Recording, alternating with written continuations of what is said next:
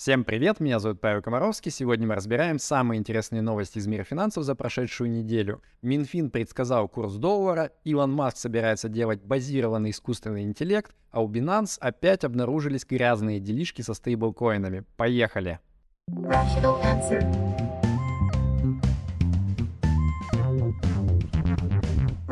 answer. Rational answer. 10 лет такого не было с 2013 года, и вот опять Центробанк снова вводит 5 и 10-рублевые банкноты в обращение. Говорят, что из зеленых деревьев делать банкноты нынче дешевле, чем чеканить звонкую монету. Уверен, что Ведьмак не одобряет эту новость. А я-то вообще, если честно, думал, что вот с введением тестового цифрового рубля Центробанк отныне всякие инновации только на блокчейне будет делать, а вишты и банкноты тоже в дело пошли. Но вообще я голосую за возвращение старой до деноминационной 10-тысячной купюры, вот на которую в 90-е можно было накупить жовки Бомби-Бом и Love Is. Вот тогда-то будет отлично. Rational answer. На прошлой неделе Минфин выкатил свою модель для предсказания курса рубля в зависимости от текущих цен на нефть марки Urals. И у них получилось, что с учетом бюджетного правила Центробанка курс э, доллара должен колебаться от 72 до 84 рублей в зависимости от того, к чему ближе э, цена на нефть Urals к 30 долларам или к 100. А, и вот напоминаю, что бюджетное правило ЦБ — это такая специальная штука, когда э, в случае недостижения бюджетом целевого уровня нефтегазовых доходов э, ЦБ начинает, получается, продавать валюту, нынче это юани, и наоборот, в случае избытка он покупает валюту и кладет ее в кубышку фонда национального благосостояния на черный день. И этот процесс, он как бы снижает волатильность курса рубля. А, получается, что он воздействует в противоположную сторону от того, как воздействуют на курс а, рубля и доллара цены на нефть. И вот по модели Минфина выходит, что без вот этого самого бюджетного правила ЦБ мы бы видели гораздо более широкие колебания курса доллара. Он бы колебался от 40 до 100 рублей. Получается, что ЦБ как бы не дает людям увидеть долгожданный доллар по 40 рублей, который мог бы существовать э, без бюджетного правила ЦБ и при нефти по 100 долларов. А ведь все так ждали его в прошлом году, все телеграм-каналы прямо надеялись. Брокерам приходится чураться недружественной валюты после выхода нового пакета санкций против РФ, а также против начала расследования американского регулятора OFAC а, против Райффайзенбанка по поводу деятельности их российской дочки, сразу шесть крупных российских брокеров объявили об ограничениях а, с операциями с валютой, а, процитирую Frank Media. Об этом уже сообщили Финам, Атон IT Invest, Цифра брокер, БКС и Кит Финанс. Они ввели минимальную сумму вывода 15 тысяч долларов, кое-где еще и евро тоже вообще заблокировали. Кит Финанс пишут вообще ограничил как прием, так и вывод в долларах и в евро полностью не устану повторять, лучшего даже не рассчитывать на то, что как в былые времена можно будет внутри России легко, просто, безопасно оперировать э, безналичными долларами евро. К сожалению, похоже, не вернется уже это время. если вы хотите вот э, безналичного свободного хождения доллара по территории России, может быть, э, проще всего будет его на ноге татуху набить, и вот тогда-то он и будет ходить, но не по-другому, увы.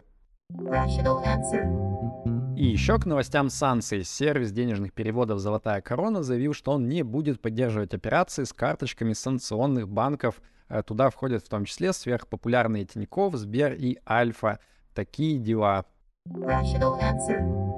Купля-продажа российских ценных бумаг у нерезидентов недружественных усложняется. Президент Путин подписал закон о том, что если вы купили после 1 марта 2022 года российские ценные бумаги у недружественных нерезидентов, то вот дальше с ними что-то интересное делать будет э, менее просто сейчас. Например, э, чтобы их продать, нужно будет получить разрешение Центробанка или специальной правительственной комиссии – помните огромный навес из российских ценных бумаг в собственности нерезидентов, а, про которые мы как-то раз обсуждали, что вот если их начнут массово распродавать, то для рынка это будет не очень-то приятно, скорее всего, он будет падать. Видимо, правительство тоже боится такого сценария, вот они заранее соломки и подкладывают, а, тем более, что стратегия выкупить у иностранцев по дешевке и продать в России подороже, она вот уже давно будоражит умы различных российских инвесторов. А, не до конца, правда, понятно, кто конкретно там должен будет это проверять, как глубоко нужно будет копать, потому что, ну вот, наверное, для многих сделок, если покопаться, на конце можно где-то найти недружественного нерезидента, но это все уже детали. Аудиторы поделили стоимость фонда Finex на 20. Finex на той неделе опубликовал аудированную отчетность за прошлый год, а вместе с ней краткую пояснительную статью про то, вот что там самого интересного произошло. И оттуда следует, что аудиторы настояли на том, что фонд Finex FXRL на российские акции должен быть отражен с дисконтом в 95%, то есть как бы в отчетности обесценен в 20 аж раз. А причина, Мосбиржа не дает недружественным иностранцам ничего делать с бумагами, поэтому де-факто Finex как бы потерял доступ к этим активам, потому что он в Ирландии зарегистрирован, а Ирландия — это недружественная страна нынче. Но есть и плюсы. Finex пишет, что вот другие провайдеры, типа там всякие вангарды и так далее, они вообще поделили на ноль полностью свои фонды на российские акции, поэтому Finex тут как бы в сравнении еще и бодрячком держится.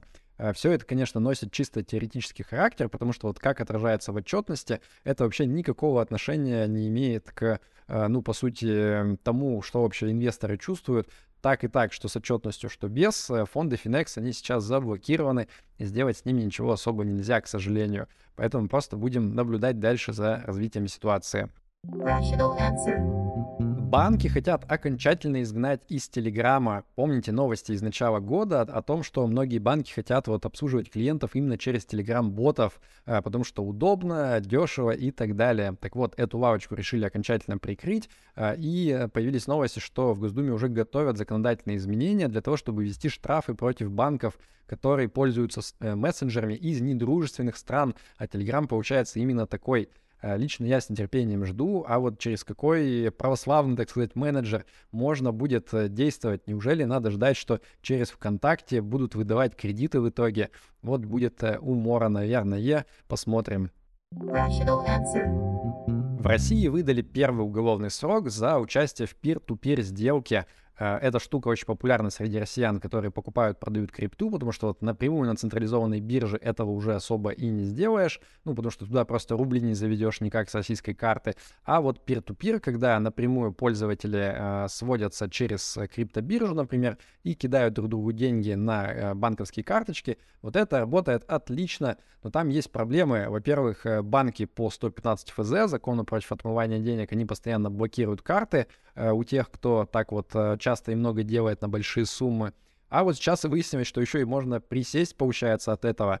Э, там речь идет про парня, который, он не совсем крипту продавал, но вот что-то похожее на самом деле. Он заводил деньги на криптобиржу Garantex, э, блокировал эти деньги, получая специальный код, который позволял иметь доступ к этим деньгам, и, получается, как раз-таки вот через P2P продавал другим людям с наценкой.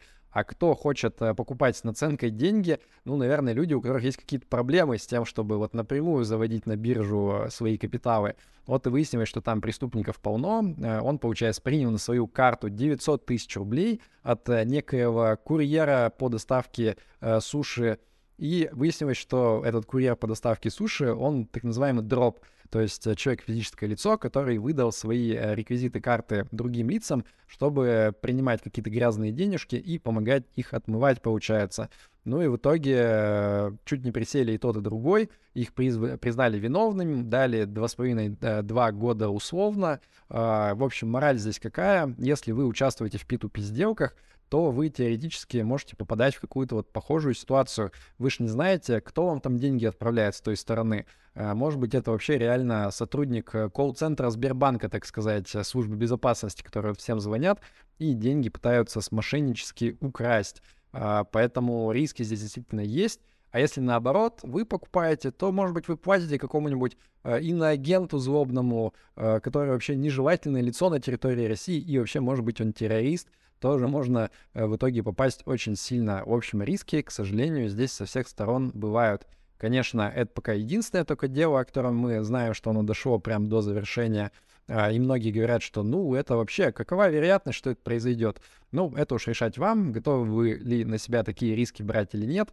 Главное, надо знать о том, что они теоретически есть, и быть к ним готовым, если что. Rational answer. Илон Маск хочет сделать базированную нейросеть. Э, в 2018 году Илон Маск выступил сооснователем компании OpenAI, которая как раз-таки чат GPT выпустила в прошлом году нашумевший. И Маск э, при этом недоволен чатом GPT. Причем не потому, что вот он какой-то там слабый или типа неправильные ответы дает. Нет, Маск недоволен тем, что он слишком политкорректный И это, кстати, действительно так местами. То есть вот можно в чат GPT сделать запрос типа «пошути ко мне смешную шутку про тупых мужиков», и он что-нибудь смешное отмочит. А если сказать «а теперь про женщин давай так же», то чат-бот скажет «блин, извините, это будет как-то некрасиво». Ну и вот э, Илон считает, что это как-то похоже сильно на попытки заставить модель э, научиться врать, получается, да? То есть она не может говорить то, что думает, она должна как-то свои мысли искажать. А вот э, чат GPT мечты Илона Маска, он должен прям рубить правду матку постоянно, не беспокоясь о том, что он кого-то может оскорбить. Э, ну и вот, собственно, новость в том, что Илон Маск, он начал набирать команду для того, чтобы разрабатывать такой вот э, свой собственный искусственный интеллект с блэкджеком и отсутствием моральных ограничений, так сказать. Э, ну, я и говорю, что базированный искусственный интеллект получается — Э, если честно, на данном этапе пока непонятно, какой из этих двух типов искусственного интеллекта он уничтожит человечество раньше. Э, сделает ли он это высокоморально или, наоборот, цинично и беспринципно. Э, возможно, они еще между собой подерутся первым делом, чтобы решить, кто этой чести достоин, а черед людей он уже потом придет. Нейросеть научилась узнавать, о чем ты думаешь. Э, мысль здесь такая, ученые уже давно научились э, засовывать людей головой в специальный fMRI-сканер и показывать им разные картинки, при этом записывать со сканера данные, что у них в мозгу при этом происходит. Так вот, если натренировать нейросеть э, на такую базу данных соответствия картинок мозга и картинок, которые показывали людям, то уже давно получалось, что вот нейросетка, она чисто по данным от мозга может прикидывать примерно, а что там видит человек. Но раньше эти картинки получались вообще очень размытые, очень нечеткие, там были какие-то прям смутнейшие очертания того, что человек видел. В общем, как будто бы пьяный человек со зрением минус 10 без очков пытается что-то увидеть. А тут придумали, а что если вот эту вот мутную картинку еще дополнительно заполировать прогоном через Stable Diffusion нейросетку. Ну, точнее, не через саму ее напрямую, там еще перед этим есть специальная нейросеть, которая как бы готовит вот эти сырые данные. Но тем не менее, э, вот вы на экране сейчас видите сравнение пар картинок, сверху то, что видел человек, а снизу то, что реконструировала нейросеть. И выглядит, если честно, довольно-таки поражающе. То есть э, очень детальные получаются картинки в высоком разрешении и с точки зрения сути прям очень сильно похоже на то, что видели люди. Хотя нейросеть, она как бы вообще не видела этих картинок, которые показывали людям. То есть она сама, по сути, это из мозга считала. И в каком-то смысле здесь Stable Diffusion э, действует по принципам, похожим, как э, человеческий мозг э, вспоминает воспоминания, да. То есть там же тоже, когда ты что-то давно произошедшее пытаешься вспомнить, как там кто-то выглядел или еще что-то, то ты как бы не так просто достаешь файл из-под корки просто его считываешь. Там на самом деле мозг, он как бы вот в каком-то смысле достраивает с нуля, в том числе это изображение. То есть у него есть какие-то наметки, и он перепридумывает заново воспоминания. Поэтому, кстати, есть очень много ложных воспоминаний, когда человек уверен, что вот он точно это вспоминает, а на самом деле ему мозг просто э, немножко вот подтаскивает такую картинку из воображения, скажем так. Но мне здесь что кажется страшноватым? Э, хорошо, что эти fMRI-сканеры, они такие громоздкие, э, дорогие, сложные в применении, потому что если бы они были бы легкими, компактными, можно было бы просто в метро нафигачить этих сканеров и просто у всех проходящих пассажиров сканировать мозги, смотреть, о чем это они там думают, а может быть у них какие-то крамольные, антиконституционные мысли в голове возникают, и вот бы их сразу принимали под белые рученьки и отводили куда надо, так что и хорошо, что пока не дошла еще до этого технология, слава богу. Новый скандал с криптобиржей Binance. Помните, мы с вами в январе обсуждали ситуацию, когда дотошные криптоны выяснили, что Binance что-то странное мутил со своим стейблкоином BUSD. А, вот на блокчейне Ethereum этот стейблкоин существует в нормальном виде, то есть он полностью обеспечен долларами. А вот на собственном блокчейне Binance а, вот эти вот BUSD, они как-то странно гуляли, и периодически оказывалось так, что они были недообеспечены аж на миллиард долларов. Так вот, э, журналисты пишут, что похожие штуки Binance и с другими стейблкоинами делал. То есть вот э, USDC, опять же, на блокчейне Binance, он тоже до 1 миллиарда долларов был недообеспечен в какие-то моменты, потому что Binance э, бабки, которые должны были лежать в резерве, он их просто сужал каким-то другим конторам. А знаете, кто делал что-то похожее? Парень по имени Сэм Бэнкман Фрид, который сейчас ожидает э, суда по делу о растрате 8 миллиардов баксов примерно клиентских средств с криптобиржи FTX. Э, ну, понятно, что это все не значит автоматом, что вот Binance, он вот-вот точно так же, как и FTX, обанкротится с громким треском. Э, вроде вот по внешним признакам у него и резервов гораздо больше, да и сам Чен Пенджао, глава Binance, он выглядит парнишкой э, менее глупым, более таким здравомыслящим, чем Сэм Бэнкман Фрид. Но, тем не менее, вывод-то какой? Получается, что все практически централизованные криптобиржи без должного надзора над ними со стороны регуляторов, они вот как бы не прочь запустить свою лапу в клиентские деньги, с ними что-то странное поделать. А, ну вот, не знаю, вывод для меня один. Держать крупные суммы на централизованных криптобиржах — это какая-то шляпа, если честно. Лично я не делаю и вам, наверное, не советую этого.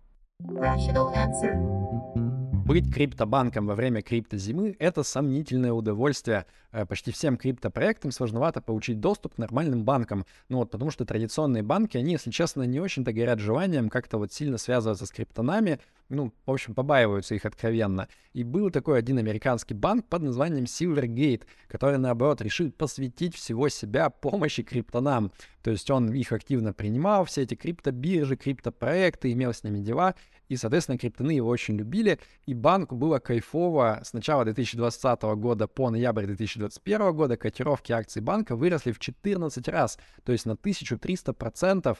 В общем, э, было очень хорошо. Э, очевидно, что классно быть э, банком, практически единственным, который сотрудничает с криптонами, когда идет криптобум. А потом что произошло? С начала 2022 года дела у криптоиндустрии пошли не очень, э, начали банкротиться, крупные криптопроекты, криптобиржи, было много скандалов, сама крипта сильно схлопнулась. Ну вот и котировки акций банка Silvergate, они тоже уменьшились на 97,5%, то есть примерно в 40 раз. Э, в общем, уже не так-то и весело оказалось быть банком для криптонов. Ну и вот по последним новостям выглядит так, что э, дела у них там совсем плохо, потому что они даже не смогли вовремя подать отчетность обязательную. Судя по всему, в отчетности это и было написано, что там прям уж совсем э, резервов не хватает на то, что по закону они должны обеспечивать. А, ну и следом за этим все крупные практически криптопроекты, криптобиржи, они официально заявили, что мы больше с этим банком сотрудничать не собираемся. А, возможно, в скором времени мы увидим новый большой крупный скандал на стыке крипты и финансов ну, а ребята из Silvergate банка, я думаю, они уже 10 раз пожалели к этому моменту, что они сделали ставку на криптолошадку. Ну вот видите, тут не угадаешь, хорошо это или плохо. Перед тем, как я расскажу вам хорошую новость недели, хочу сказать, поставьте лайк этому видео и подпишитесь на YouTube канал, если вам понравилось. А вообще хочу сказать огромное спасибо всем, кто поддерживает нашу передачу донатами э, на Patreon е через э, валюту и на Boosty рублями. Э, их список вы видите на экране, а присоединиться к ним можно по ссылкам в описании, соответственно, на Patreon и Boosty. В общем, хорошая новость недели. Обещание визовых упрощений – Россия готовит соглашение об упрощении визового режима с шестью странами, в том числе с Индией, Сирией и Индонезией, а еще с 11 странами вообще хотят сделать безвизовый режим. Это Бахрейн, Оман, Саудовская Аравия, Багамы, Барбадос, Гаити, Замбия, Кувейт, Малайзия, Мексика, Тринидад и Тобаго. И это хорошо. Всем пока, да пребудет с вами разум.